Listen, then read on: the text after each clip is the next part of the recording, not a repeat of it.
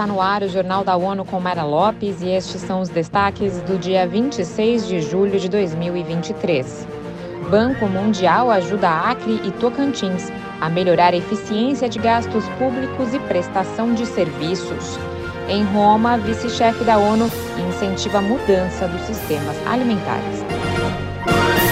O Banco Mundial aprovou dois projetos que ajudarão o Acre e o Tocantins, no norte do Brasil, a melhorar a eficiência na gestão dos recursos públicos e prestar serviços melhores aos cidadãos. Vamos ouvir Mariana Serati.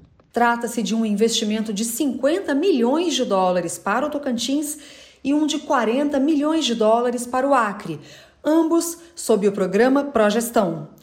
A iniciativa apoia os estados brasileiros na busca por sustentabilidade fiscal de longo prazo, implementação de reformas administrativas, melhoria na gestão de ativos e racionalização dos gastos públicos. O programa está disponível para todos os estados, independentemente da situação fiscal. Do Banco Mundial para a ONU News, Mariana Serati.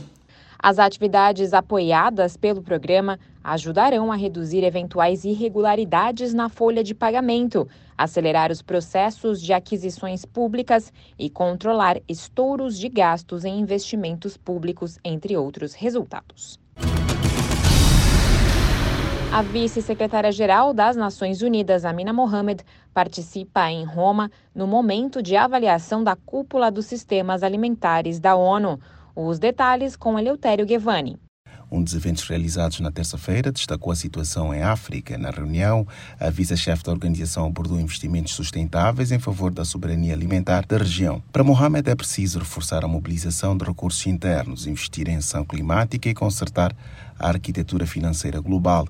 Ela realçou o imenso potencial africano para a transformação de sistemas alimentares que, além da região, também beneficiariam o mundo. Já na reunião paralela sobre oceanos saudáveis e protegidos, a vice-chefe da ONU pediu urgência na proteção de mares e ecossistemas costeiros. Da ONU News em Nova York, Eleutério Gavan. Com a cúpula dos sistemas alimentares, a expectativa da ONU é que representantes globais abordem o impacto ambiental da agricultura e como tornar a produção de alimentos mais sustentável. O episódio do podcast ONU News desta quarta-feira traz a ex-presidente da Assembleia Geral, Maria Fernanda Espinosa.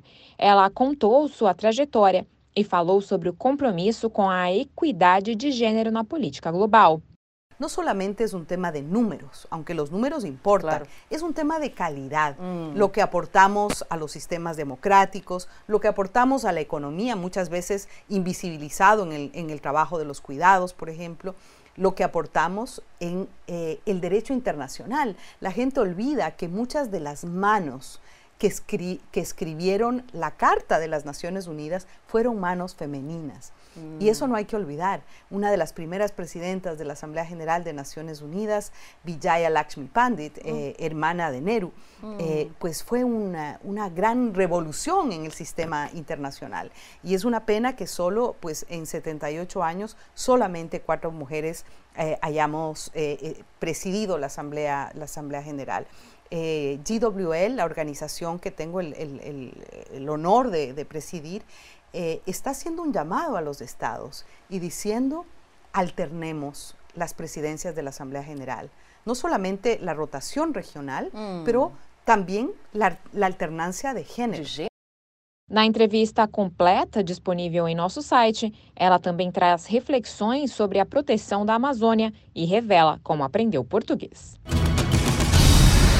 As Nações Unidas começaram a remover mais de um milhão de barris de petróleo do FSO Safer, navio-tanque atracado na costa do Mar Vermelho do Iêmen. As operações foram suspensas em 2015 por causa da guerra no país. A iniciativa deve evitar um possível derramamento e desastre ambiental que custaria mais de 20 bilhões de dólares em danos ao ecossistema. Nesta terça-feira, o administrador do Programa das Nações Unidas para o Desenvolvimento e o coordenador humanitário no Iêmen alertaram para o início de um longo processo. Segundo Steiner, a operação é altamente complexa e com muitos obstáculos. No entanto, com a retirada dos primeiros galões, as equipes envolvidas estão mais aliviadas. Ele explica que esse é apenas um dos passos para que os tanques sejam esvaziados e limpos. Só assim o navio será rebocado e terá um fim ecológico e socialmente responsável.